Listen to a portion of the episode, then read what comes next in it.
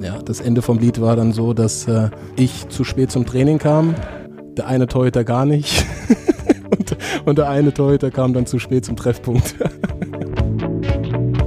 ja, ich habe einfach eine extreme Bindung. Ich habe mir jetzt auch entschlossen, äh, Mitglied hier bei diesem Verein zu sein. Ich frage mich schon die ganze Zeit, warum stehen hier so Schokobons und die gucken mich an.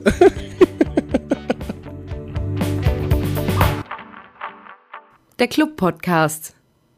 Servus, liebe Clubfans. Ja, schon wieder ist ein ganzer Monat rum. Mittlerweile haben wir Oktober und somit ist es auch wieder allerhöchste Zeit für eine neue Folge unseres Club-Podcasts. Schön, dass ihr wieder eingeschaltet habt und wie gewohnt freuen wir uns auch diesmal über einen spannenden Gast, der mir hier in meinem Büro gegenüber sitzt. Unser äh, Schnittraum, in dem wir normalerweise aufnehmen, ist belegt. Basti sitzt gerade dran. Aber äh, freue mich jetzt, dass Christian Martenia hier bei mir sitzt. Ja, servus zusammen. Freut mich auch. Herzlich willkommen im Club-Podcast. Chris, du bist 29 Jahre mittlerweile, einer unserer erfahrensten Spieler ähm, in einer ja doch recht jungen Mannschaft. Äh, hast schon viele, viele Interviews gegeben, warst schon oft im, in TV-Interviews oder in Talkshows zu Gast. Letztens ja auch schon wieder im zweite Bundesliga-Doppelpass, habe ich gesehen. Bist du vor solchen Formaten eigentlich noch ein bisschen nervös oder komplett tiefenentspannt? Nein, eigentlich schon relativ tiefenentspannt.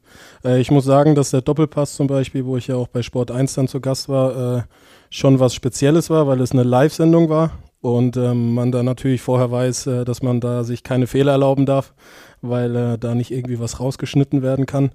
Dementsprechend war ich da schon ein Stück weit angespannt, aber ähm, im Großen und Ganzen bekomme ich das immer ganz gut hin, deswegen äh, passt das ja.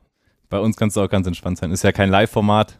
Wenn du gegenüber mir sitzt, da bin ich immer entspannt. ja, gut, das freut mich zu hören. Äh, trotzdem zur Auflockerung vielleicht äh, mache ich mal ein kleines Interviewspielchen mit dir. Ähm, ich nenne dir einen Begriff oder einen Namen und du erzählst einfach mal, was dir spontan zu dem Begriff oder zu der Person einfällt oder was für Erinnerungen du daran hast.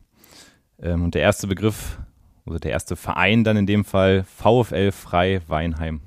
Ja, ist natürlich mein erster Verein, wo ich äh, Fußball habe äh, spielen gelernt. Ähm, dementsprechend äh, ist es so, dass ähm, ja, der Verein mir natürlich an Herzen liegt. Äh, ich habe heute gerade schon ein aktuelles Thema, ähm, weil ich gemerkt habe, dass das ähm, oder gesagt bekommen habe, dass da die Bälle knapp werden im Jugendbereich und habe mich heute bei meinem äh, Ausrüstersponsor ähm, was die Handschuhe betrifft, äh, da schon erkundigt, dass ich da irgendwie die Bälle organisiert bekomme. Also es, bin da schon noch sehr verbunden, ja. Coole Aktion von dir. Ich habe gelesen, dass du aber als Feldspieler da gestartet hast.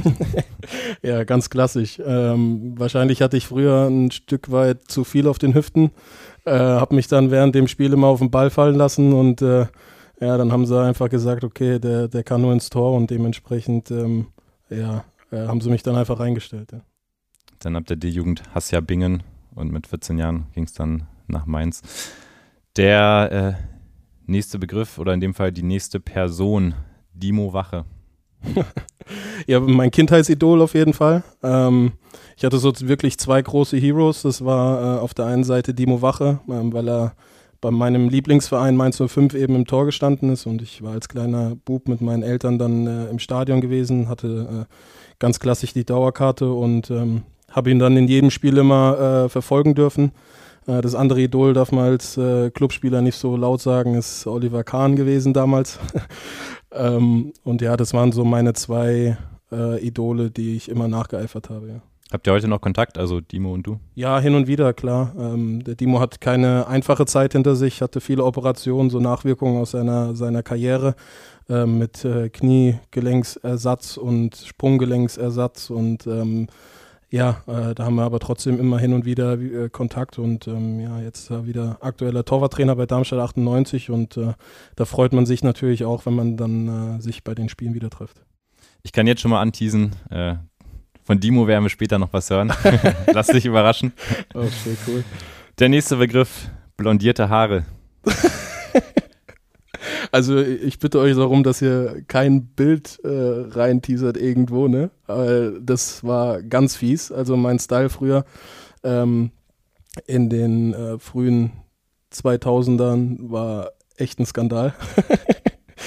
äh, keine Ahnung, das war, ähm, damals gab es so den klassischen ähm, wie heißt das hinten, äh, wenn man die Haare halt, den Vukuhila, genau, wenn man den, die Haare hinten ein bisschen länger hat, da war ich dann wirklich immer mit dem Glätteisen unterwegs und äh, mir dann die Haare blondieren lassen. Äh, dementsprechend sah das nicht so schön aus, ja.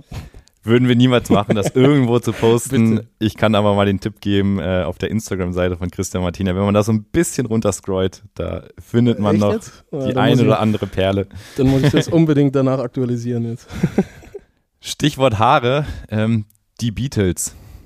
Die Beatles? Ja. Boah, äh, habe ich hin und wieder mal äh, äh, aha, jetzt weiß ich, worauf du hinaus willst. Stichwort Instagram-Account. Ah, ja, habe ich noch was gefunden? Achso, ja. Ja, ich wollte gerade sagen, habe ich hin und wieder mal im Radio gehört. Ähm, ja, Beatles, da gab es mal ein, cooles Event mit dem HSV. Da haben wir eine, eine, Party geschmissen, wo sich jeder halt verkleiden musste. Und äh, da war ich, glaube ich, mit Louis Holtby, äh, mit dem Lasogga und ich weiß gar nicht mehr wer. Nikolai, Nikolai Müller, Müller, genau. Nikolai Müller äh, haben wir uns dann als die Beatles verkleidet. War auch war auch äh, echt lustig und äh, hat für den einen oder anderen Lacher auf der Party gesorgt, ja. Auch da kann ich empfehlen, mal bei Instagram vorbeizuschauen.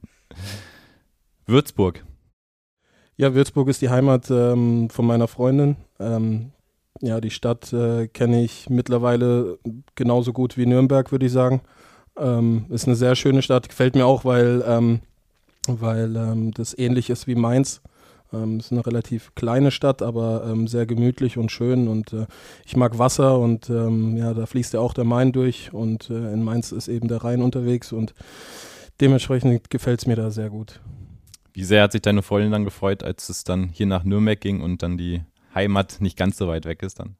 Ja, das hat uns beide natürlich äh, sehr gefreut. Ähm, ist klar, wenn die, wenn die Familie dann in unmittelbarer Nähe wohnt, dann ist das auf jeden Fall schon mal ein Pluspunkt und ähm, ja, ich merke es einfach auch jetzt. Es ist ähm, für mich als Familienvater ähm, eine große äh, Hilfe, dass ähm, ja, meine Schwiegereltern eben in unmittelbarer Nähe wohnen und dementsprechend äh, ist es einfach eine, eine, überragende Hilfe, die wir sehr gerne jede Woche mal annehmen. Wie lange seid ihr schon zusammen? Äh, wir sind jetzt, äh, ich darf nichts falsch sagen, über sechs Jahre zusammen. Ja. Ah, okay. Wo habt ihr euch denn kennengelernt? Weißt du das noch? wir haben uns in Frankfurt in einem Club kennengelernt. Ganz spontan und zufällig, nicht über Instagram oder äh, jegliche Kanäle. Gute alte romantisch, äh, romantische Schule. Also.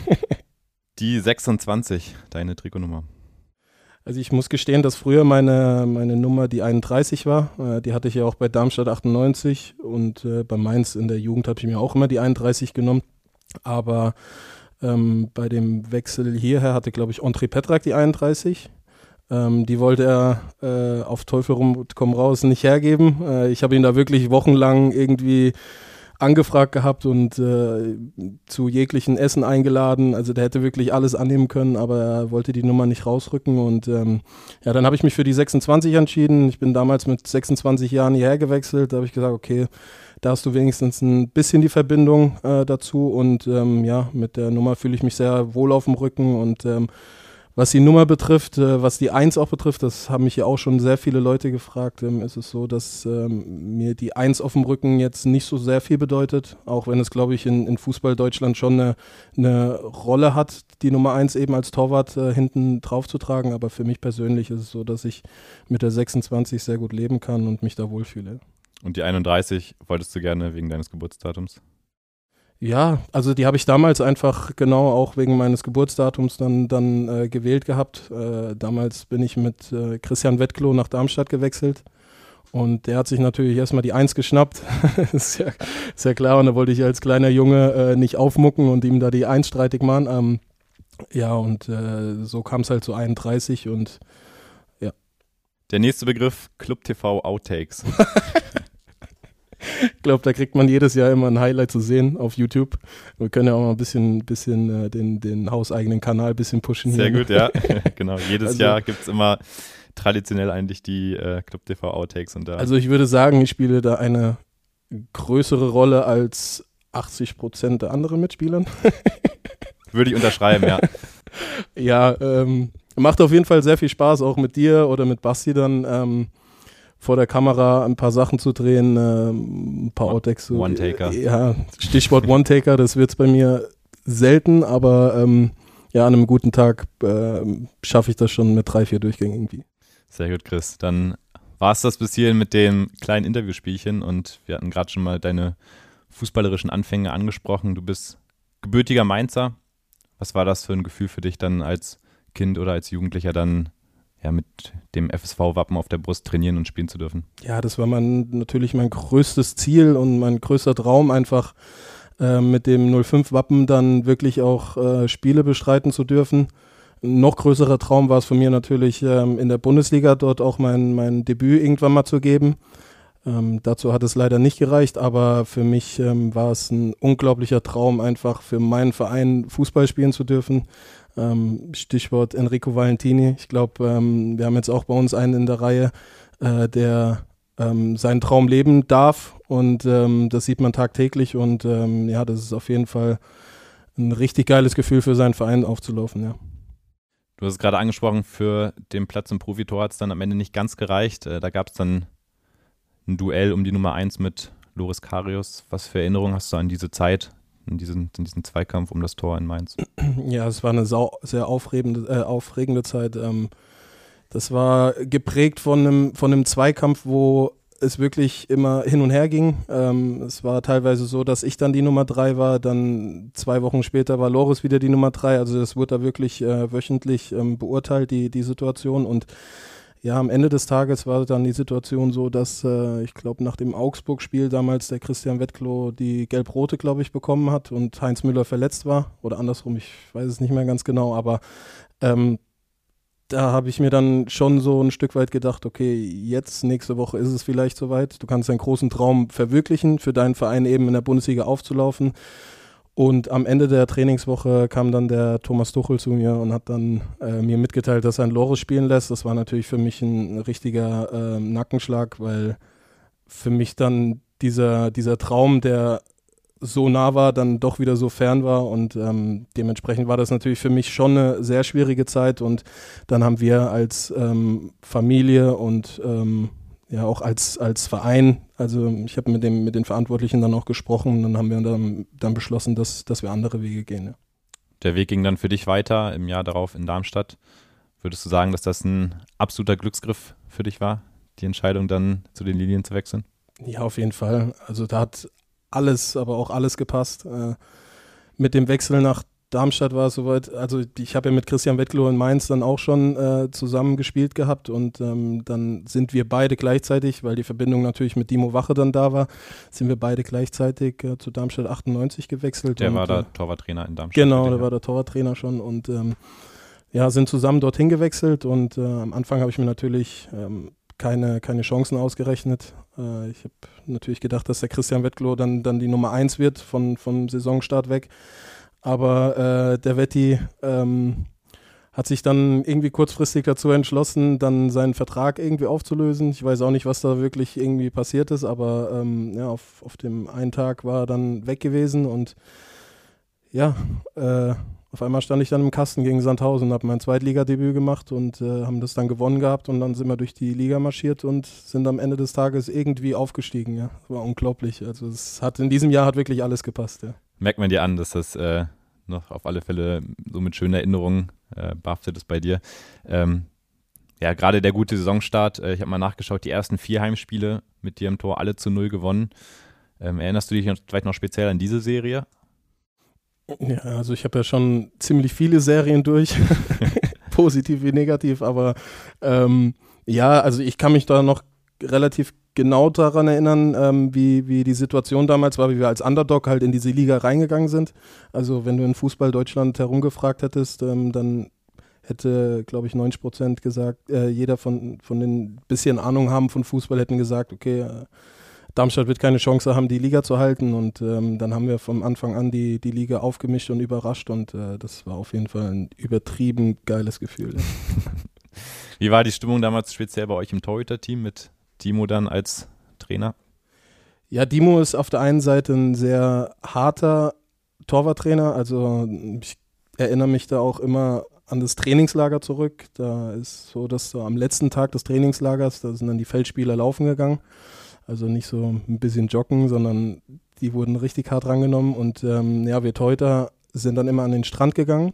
Und der Dimo hatte dann die Idee, dann wirklich jeden Ball, den ihnen zur Verfügung stand, zu nehmen und uns halt um die Ohren zu hauen.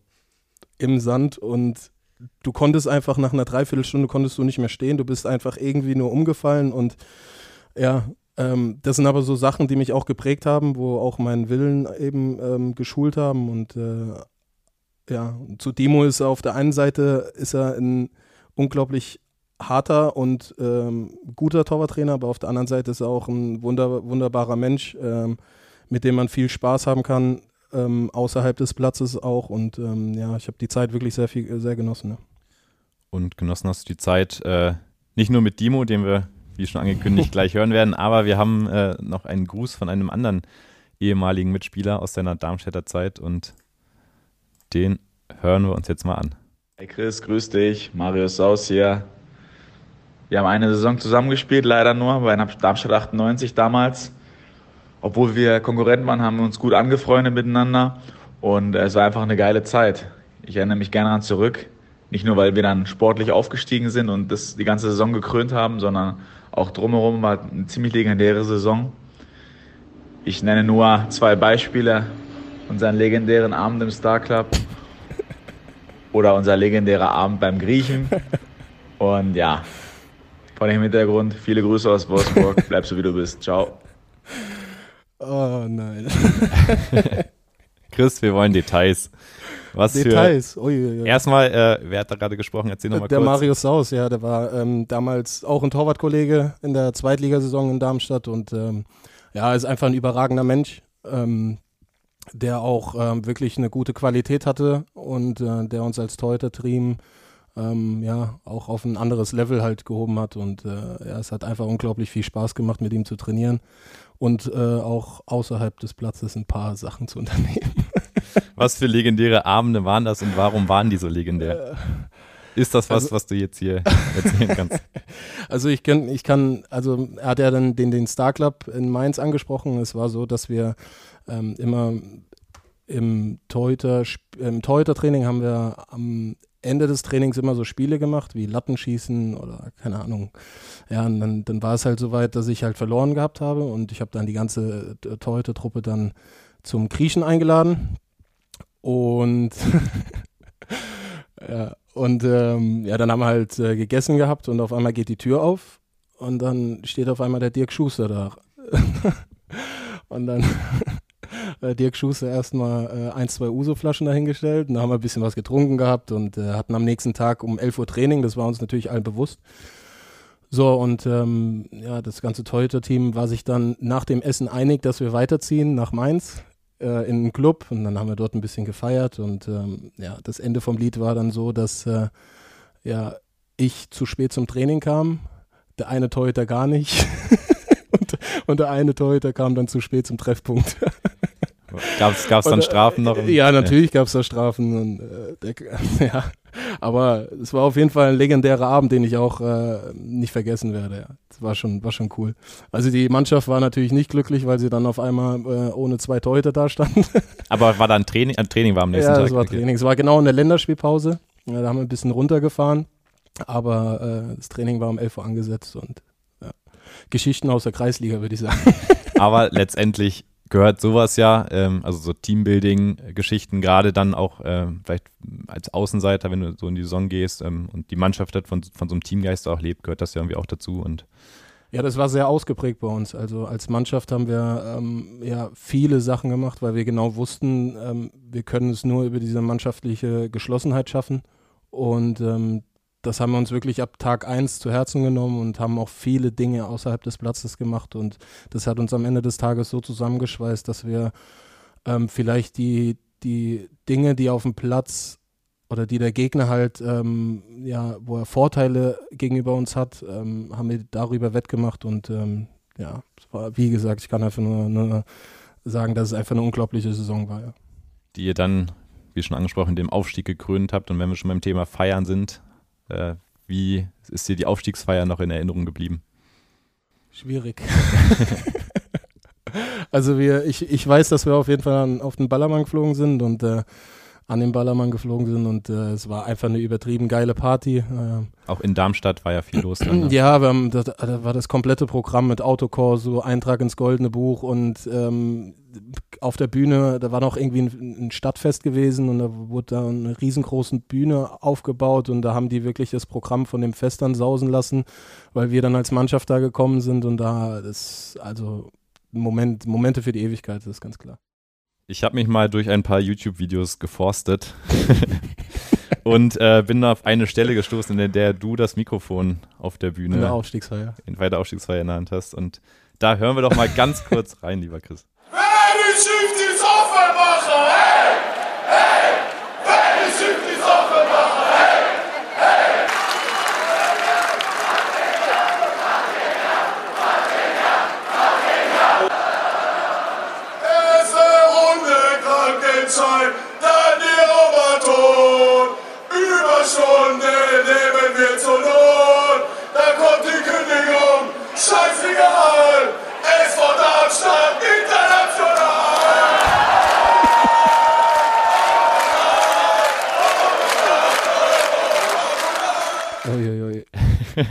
Aber du müsstest auch mal ein paar Videos suchen von Frank Steinetz, unserem Co-Trainer. Da gibt es auch legendäre Videos. War der damals der Co-Trainer bei euch? Ja, genau. Ach, Mit Wahnsinn. dem habe ich das alles durchlebt. Ja. Ja, klang auf alle Fälle, äh, wie du schon beschrieben hast, sensationell. Und dann ging es tatsächlich mit Darmstadt äh, eine Liga höher in die Bundesliga. Und das waren ja wirklich fast alles Duelle David gegen Goliath, muss man sagen. Und äh, am Ende auch da sensationell die Klasse gehalten. Welche Erinnerung hast du an die Bundesliga-Saison mit Darmstadt? Boah, also im Vergleich zur zweiten Liga war es so, dass wir wirklich in die Erstliga aufgestiegen sind und haben jetzt ähm, dann so ein bisschen auch eine andere Taktik gefahren. Die, die Trainer haben dann auch ein bisschen Erfahrung eingekauft mit Coca Rausch, der jetzt auch hier da ist, mit Sandro Wagner, Peter Niemeyer, die haben alle Bundesliga-Erfahrung.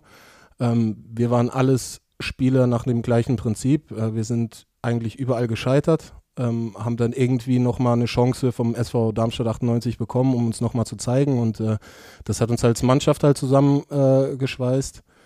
Aber ähm, ja, diese nötige Erfahrung hat uns auch in der ersten Bundesliga dann weitergeholfen. Klar sind wir in jeden, jedes Spiel äh, als Underdog reingegangen, aber ähm, wir haben die erste Liga so angenommen, wie sie ist. Wir wussten, was wir können. Ähm, das war nicht schön.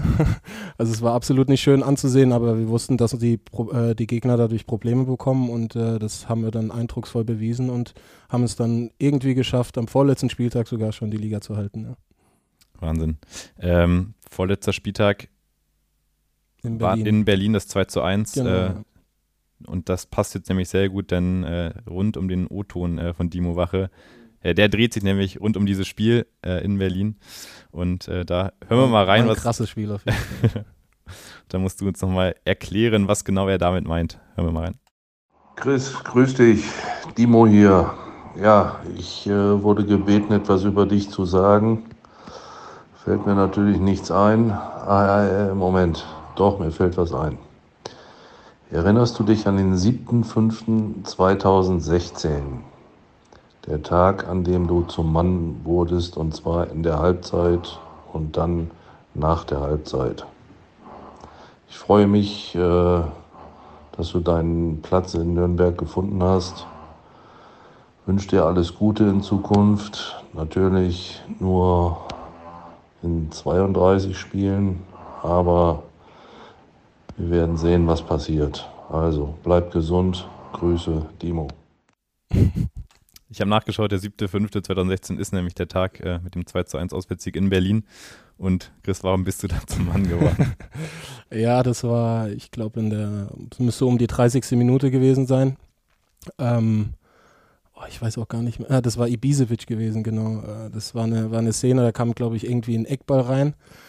Und ja, der Ball ist dann in den, in den Fünfer geflogen und ich bin dann mit einer Faust voraus, wollte den Ball klären und Ibisevic lag äh, wie äh, zu Basa Osora bei den Superkickers äh, quer in der Luft, wollte irgendwie versuchen, einen Fallrückzieher zu machen und ähm, ja, ich habe äh, in allererster Linie den Ball getroffen und er hat dann in der Kickbewegung meine Hand getroffen und äh, ja, dann lag ich am Boden und ich wusste direkt, dass meine Hand gebrochen ist.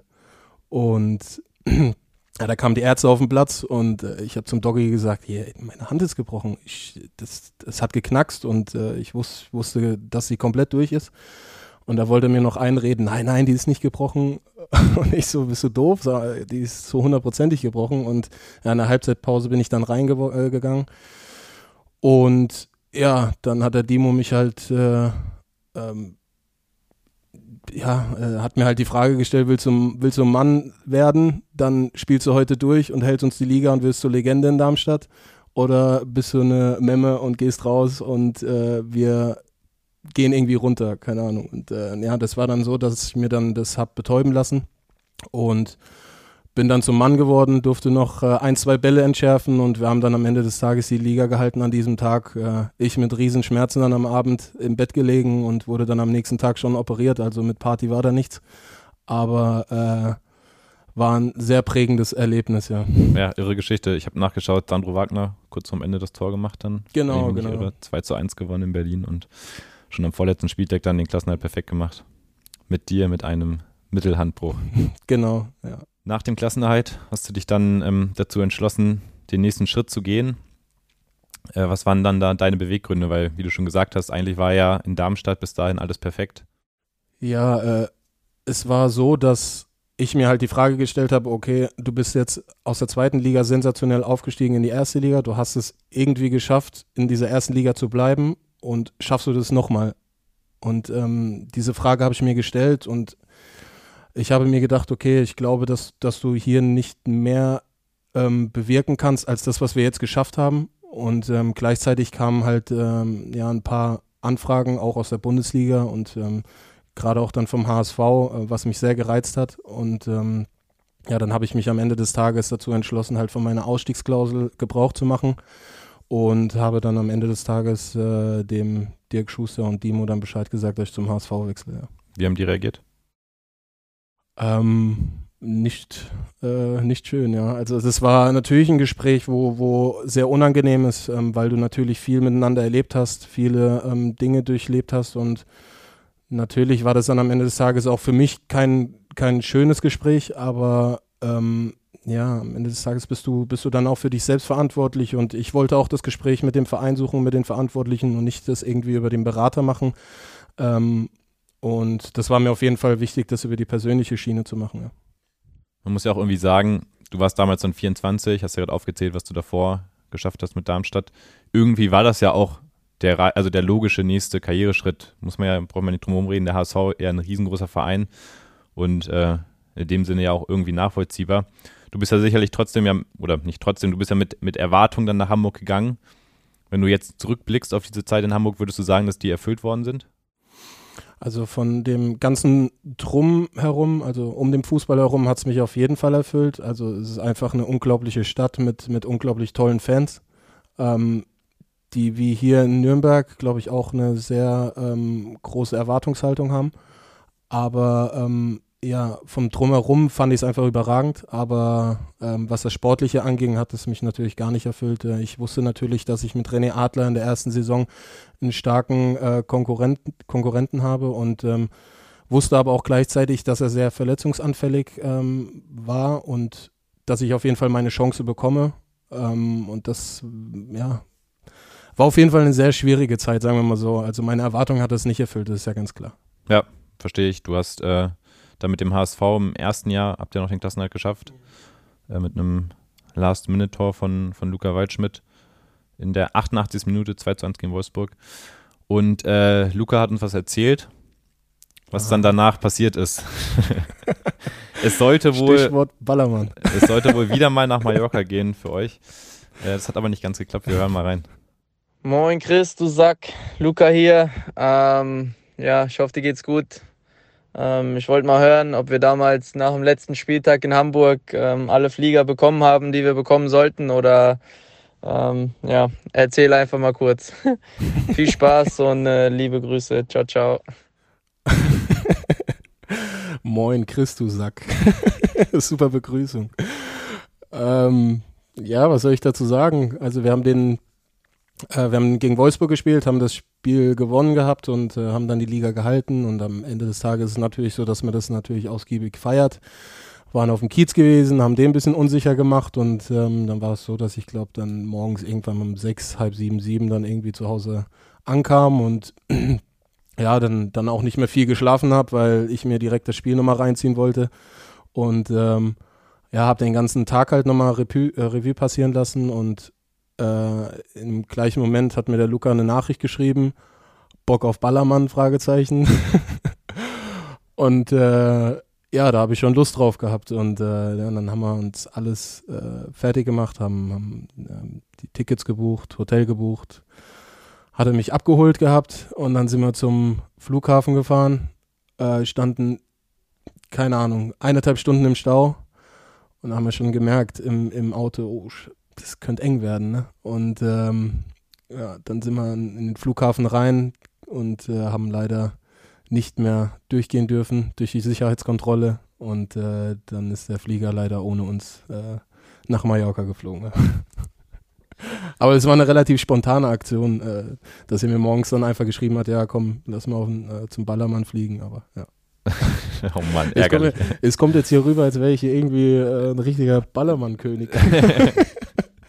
Also Quatsch. ich war da, Da- seit ich war da seit fünf Jahren nicht mehr oder so. Ja, und dann damals äh, 2000, wann war das? 17? Ja, auch nicht. Hat ja, Ja, auch eben. nicht geklappt. 2017 gelang euch der Klassenheit, 2018 dann äh, allerdings nicht mehr. Man muss auch sagen, wenn man sich mal die gesamte Vereinsgeschichte vom HSV anschaut, äh, gab es wahrscheinlich auch keinen schwierigeren Zeitpunkt, um zu diesem Verein zu wechseln. Ähm, sportlich haben wir ja gerade schon gesagt, lief es ja wirklich nicht gut.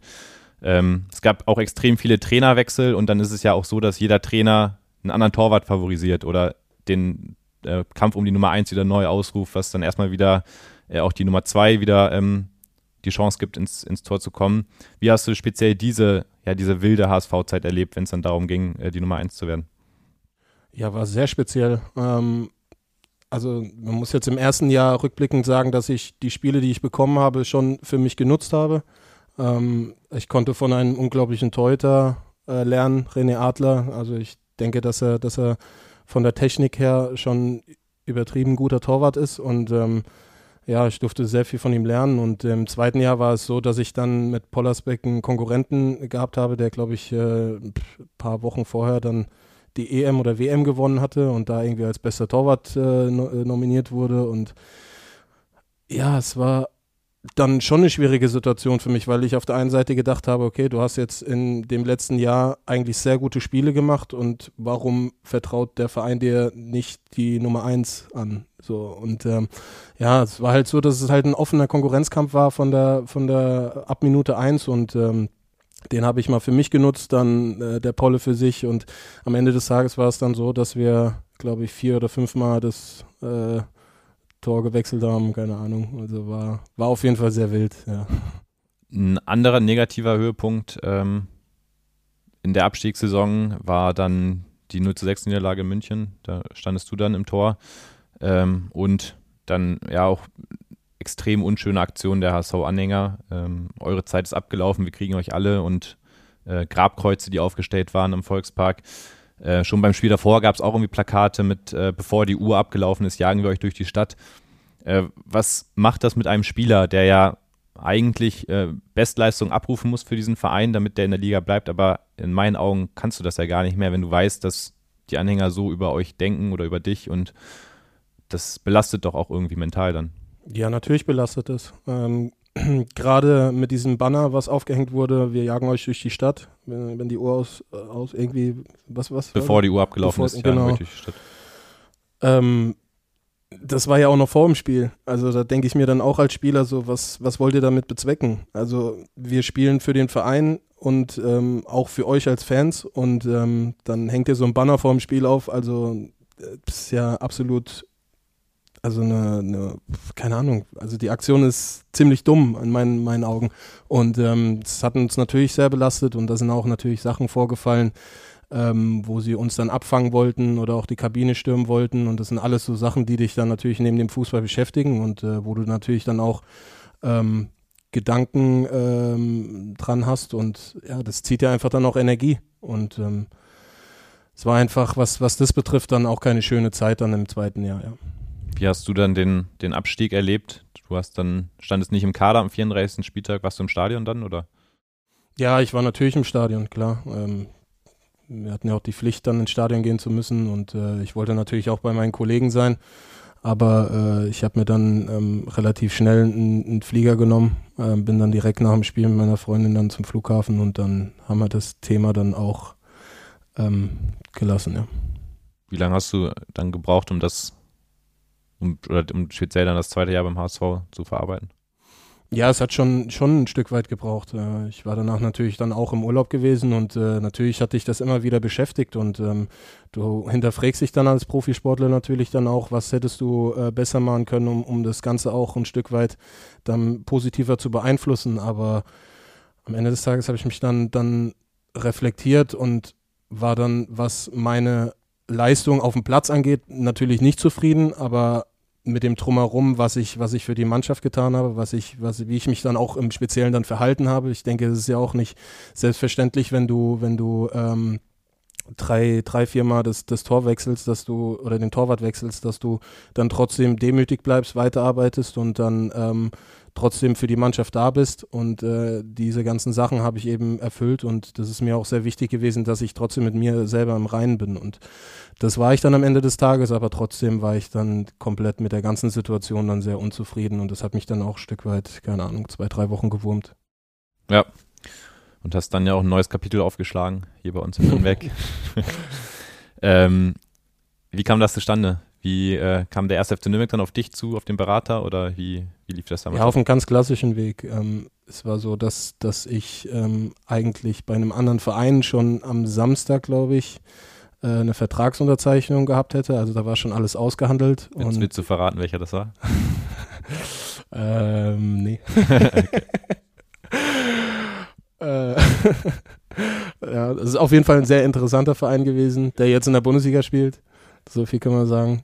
Ähm, und äh, ja, da war schon alles äh, fix und am Donnerstag hat dann der Michi Kölner dann bei meinem Berater angerufen und dann hat äh, der, der Tobi mich dann nochmal angerufen, also mein Berater, und hat dann gemeint, ja, wir haben da was aus Nürnberg, die wollen die dich unbedingt und ähm, wir können uns das ja mal anhören. Dann sind wir natürlich direkt hierher nach Nürnberg gefahren und äh, haben uns das angehört und dann hat mich der Michi Kölner mit seinem super oberpfälzischen Dialekt überzeugt und ja, dann habe ich gesagt, okay, das machen wir, da habe ich Bock drauf und ähm, ja, es hält jetzt. Haben wir es Michi Kölners Dialekt zu verdanken, dass du jetzt mir hier gegenüber sitzt. Es hat auch nicht allzu lange gedauert, bis du dann äh, auch hier Stammkeeper wurdest ähm, und ist ja auch nach wie vor bist. Äh, trotzdem muss man sagen, lief ja auch dann speziell die erste Saison hier bei uns nicht so, wie man sich das wahrscheinlich wünscht, wenn man zu einem neuen Verein kommt. Äh, du bist dann zum zweiten Mal in Folge äh, abgestiegen mit einem Verein. Äh, was hast du dir dann damals gedacht, im Mai 2019, dann als, als es dann zum zweiten Mal passiert ist? Es war natürlich auch ein brutal bitterer Tag für mich nach dem Spiel gegen Gladbach, als es äh, wirklich dann noch besiegelt war, dass wir absteigen aus der Bundesliga. Aber im Gegensatz zu Hamburg habe ich nicht die Stadt verlassen, sondern ähm, oder habe geschaut, dass ich so schnell wie möglich die Stadt verlasse, weil ich dann irgendwie Angst haben muss, sondern äh, für mich war es einfach ein geiles Gefühl, dann auch im Stadion zu stehen und wenn man einfach gesehen hat, wie die, wie die Leute einfach mit dem Abstieg umgegangen sind, das hat mir auf jeden Fall sehr imponiert und äh, das hat mich auch stolz gemacht, diesen, diesen Verein eben zu repräsentieren und auch äh, das Trikot tragen zu dürfen. Und ähm, das war halt auch so der ausschlaggebende Punkt, wo ich gesagt habe, okay, du willst ja einfach längerfristig bleiben, weil es sich in diesem Jahr so viel ähm, oder von mir, von meiner Seite aus, ich mich so gebunden habe an diesem Verein, dass ich mich halt dazu gezwungen gehabt, gefühlt gehabt habe, äh, den, den, meinen Vertrag dann weiter zu verlängern. Also Ja. das Ganze drumherum hat auf jeden Fall da schon seinen Teil dazu beigetragen. Auch das Jahr darauf lief ja wieder nicht so. Es war für dich, jetzt muss man ja eigentlich sagen, 2016, 17 mit Hamburg am letzten Spieltag gerettet, 2017, 18 mit dem HSV abgestiegen, 18, 19 mit dem Club abgestiegen und dann ja nervlich nochmal einen draufgesetzt mit diesem Herzschlag-Krimi äh, in der Relegation. Das waren ja, muss man einfach so sagen, so vier Jahre mentaler Dauerstress für dich. Hattest du trotzdem das Gefühl, dass du den Job als Fußballer oder als Torwart noch ein Stück weit genießen konntest? Oder gab es eher Momente, wo du dir gedacht hast, ach, wann, wann hört das jetzt endlich auf? Wann, wann kommen auch mal wieder vielleicht so Zeiten wie in Darmstadt, Wie sah das da in dir aus? Es ist natürlich so, dass du den einen oder anderen Tag dann auf den Trainingsplatz gehst und ähm, das Trainieren fällt dir dann nicht so einfach wie äh, in guten Zeiten oder in Zeiten, wo du halt viel punktest. Ähm, aber man muss sich halt immer vor Augen halten, dass du halt einer der wenigen bist, die diesen Job halt ausüben dürfen. Und äh, ich denke, dass da draußen ganz viele talentierte Jungs rumlaufen, die deinen Job gerne ähm, haben würden. Und dementsprechend, das, das muss man sich einfach jeden Tag vor Augen halten. Und ähm, das, das sage ich auch eigentlich immer den, den Jüngeren, dass, dass man sich glücklich schätzen darf, ähm, so einen Beruf eben ausüben zu dürfen. Und ähm, deswegen gebe ich da immer jeden Tag Gas. Das ist auf jeden Fall eine Motivation für mich. Genau, du sagst, es ist der Traum von vielen, auch für, für solch große Traditionsvereine zu spielen wie den HSV oder den 1. FC Nürnberg. Auf der anderen Seite ist ja aber auch die Verantwortung dementsprechend brutal groß, weil es gibt ja so viele Menschen, die an diesem Verein hängen. Ähm, ist der Druck denn überhaupt für einen Menschen äh, aushaltbar in solchen krassen Phasen? Also Stichwort Relegation Ingolstadt oder mit dem HSV, wenn es dann darum geht, dass der Club halt zum ersten Mal absteigen könnte in die zweite Liga. Also Druck gehört ja zu unserem Job dazu und ähm, ich denke, du bekommst ja schon einiges ähm, mit in deiner Karriere und gerade die HSV-Zeit hat mich sehr geprägt und ähm, ich wusste, was es eben nicht braucht, um sowas halt nochmal zu wiederholen. Und deswegen, das war auch mein erster Input, so glaube ich, als ich hier nach Nürnberg gewechselt bin, habe ich schon drauf geguckt, dass wir als Mannschaft schon eine, eine, sehr geschlossene Mannschaft sind, dass wir auch viele Sachen machen und ähm, gucken, dass wir mit uns in Reihen sind.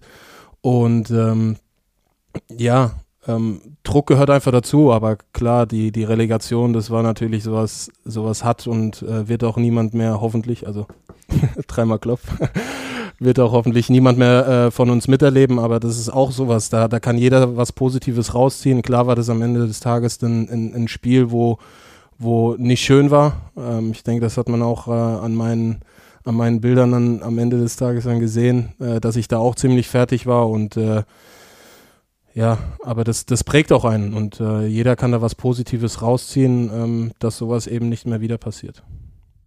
Du bist jetzt seit über drei Jahren hier in Nürnberg und äh, hast tatsächlich für keinen anderen Verein zuvor so viele Pflichtspiele bestritten wie für uns.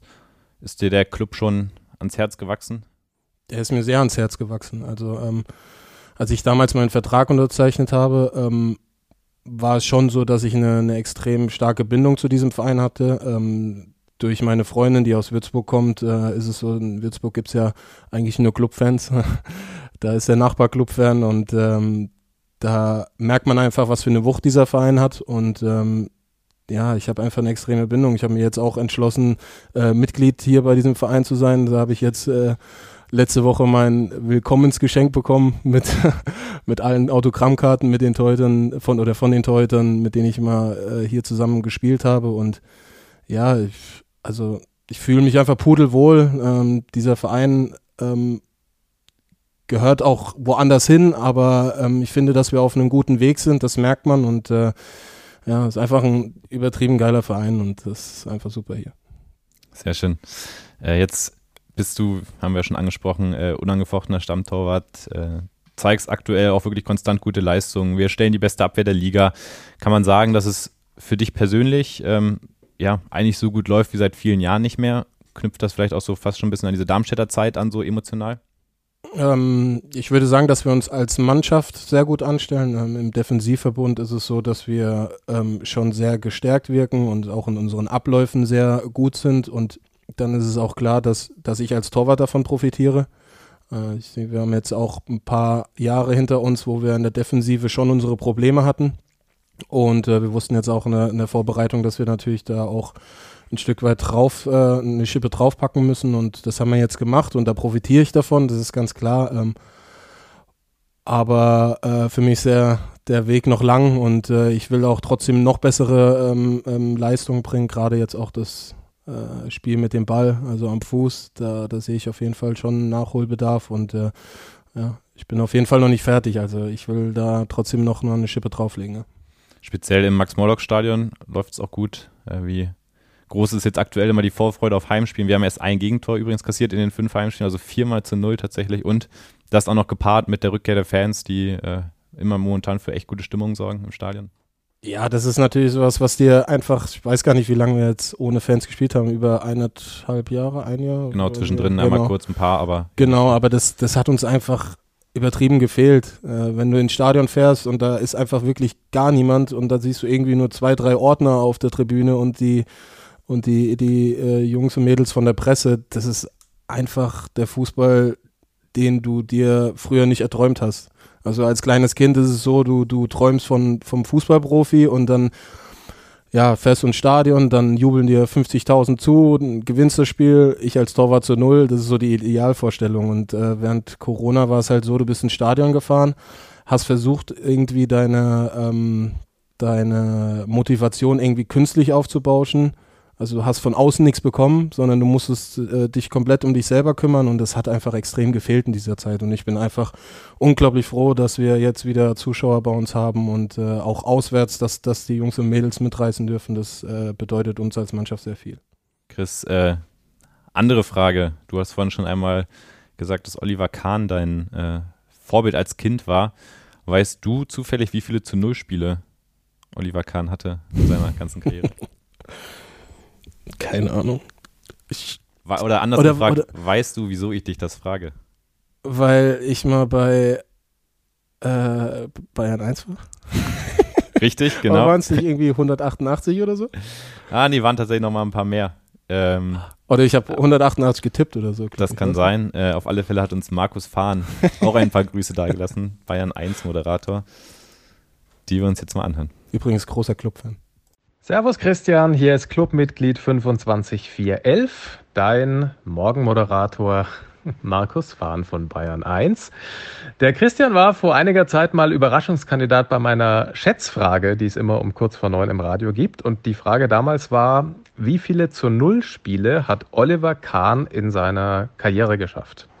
Und ich glaube, Christian hat einigermaßen daneben geschätzt. Und ich weiß aber noch, dass ich ihn im Laufe des Gesprächs gefragt habe, ob er selber denn auch weiß, wie viele zu Null Spiele er im Laufe seiner Karriere geschafft hat. Und da meinte er damals, nee, das äh, bespricht man dann vielleicht mal nach der Karriere bei einem Bier. Nichtsdestotrotz, damit du nicht aus der Übung kommst, mein Lieber, gibt's jetzt Fahns finale Frage hier im Podcast für dich. Und die lautet diesmal, wie viele zu Null Spiele hast du denn bisher in allen Pflichtspielen, die du gemacht hast, geschafft? Los geht's. Eieiei. Was schätzt du, Chris? Pflichtspiele auf alle Fälle äh, im Profifußball. Mhm. Mit DFB-Pokal. Mit DFB-Pokal, mit Relegation. Eieiei. Also ich habe in meiner ersten Saison die, den Weiße Weste Award bekommen, das waren 17. So. Das ist, sind, Ist nicht, es- sind nicht so viele. Aber schon noch deutlich mehr als 17. ja, ja, das ist klar.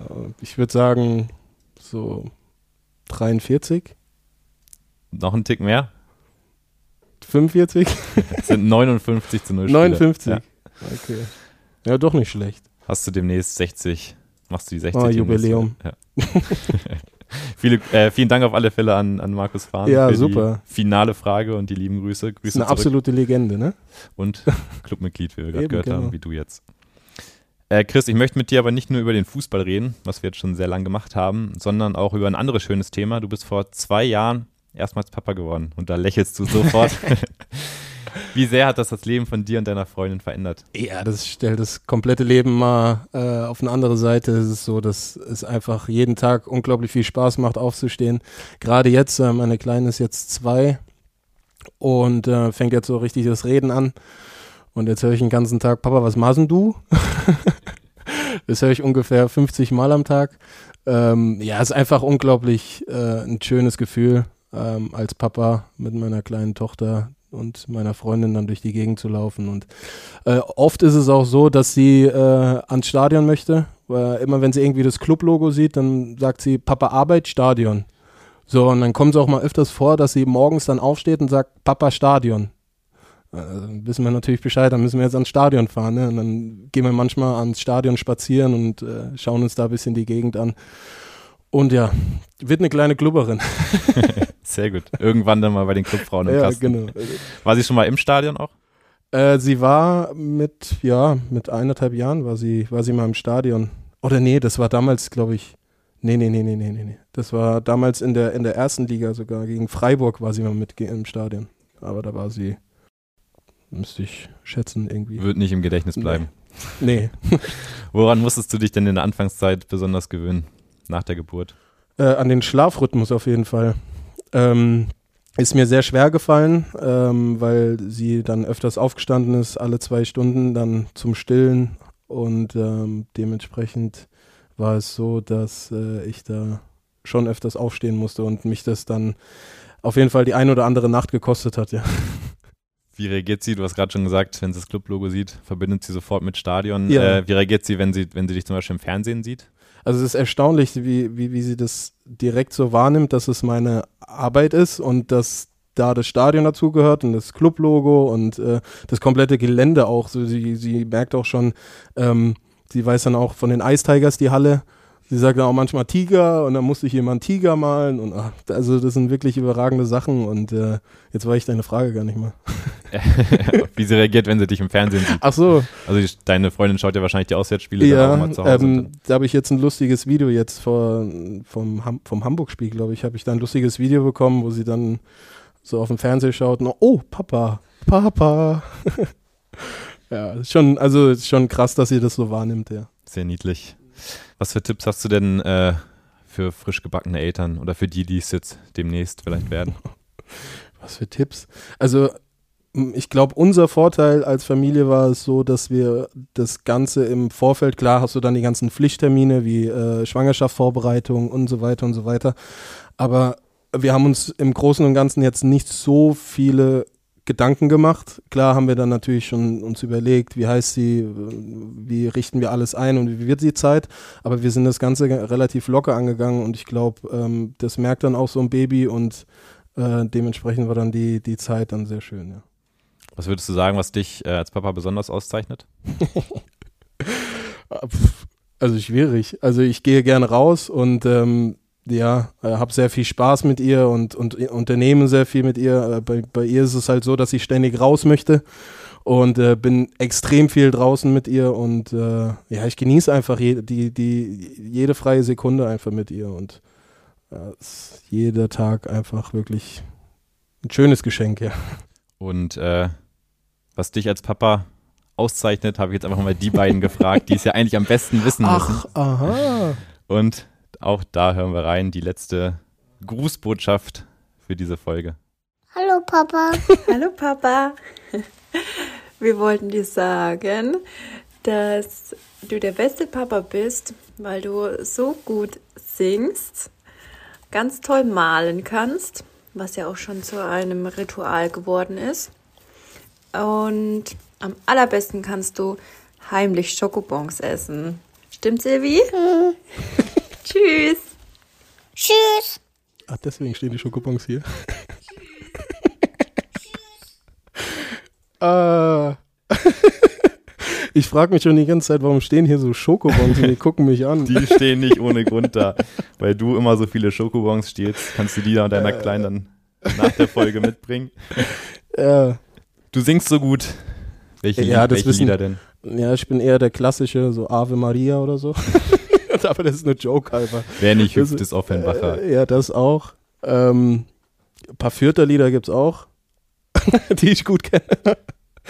ähm, ja, malen tue ich in letzter Zeit äh, sehr gerne irgendwie. Keine Ahnung warum. Ähm, Julia meinte ja schon, dass es ein Ritual irgendwie von mir geworden ist. Ich male vor jedem Auswärtsspiel, immer wenn ich wegreise, male ich ein Bild mit der Ilvi und ähm, ja, irgendwie hat das Glück gebracht. Keine Ahnung. Und jetzt male ich halt immer Bilder. Dann mach bitte weiter so. genau. Chris, perfekt. Ich finde, das ist ein überragender Abschluss. Ähm, wir sind am Ende unserer Folge angekommen. Danke dir für die spannenden Einblicke in dein Leben, in deine Karriere bislang. Und äh, ich finde es schön, dass du dir Zeit genommen hast. Ich hoffe, dir hat es auch gefallen. Ja, sehr. Sehr Ich habe ein bisschen zu oft dementsprechend gesagt. Jetzt haben wir vorher noch abgesprochen, ein Euro in die, in Ja, das die machen wir in die Kaffeekasse. Kasse. Ja. Genau. Danke auf alle Fälle euch, liebe Clubfans, fürs Einschalten. Ich hoffe, euch hat es auch Spaß gemacht. Lasst gerne ein bisschen Feedback da oder Wünsche, wen wir vielleicht als kommenden Gast dann an Chris Stelle setzen sollen. Und äh, ja, ansonsten gibt es die nächste Folge wie gewohnt, Anfang des nächsten Monats. Bis dahin, Servus. Servus, danke.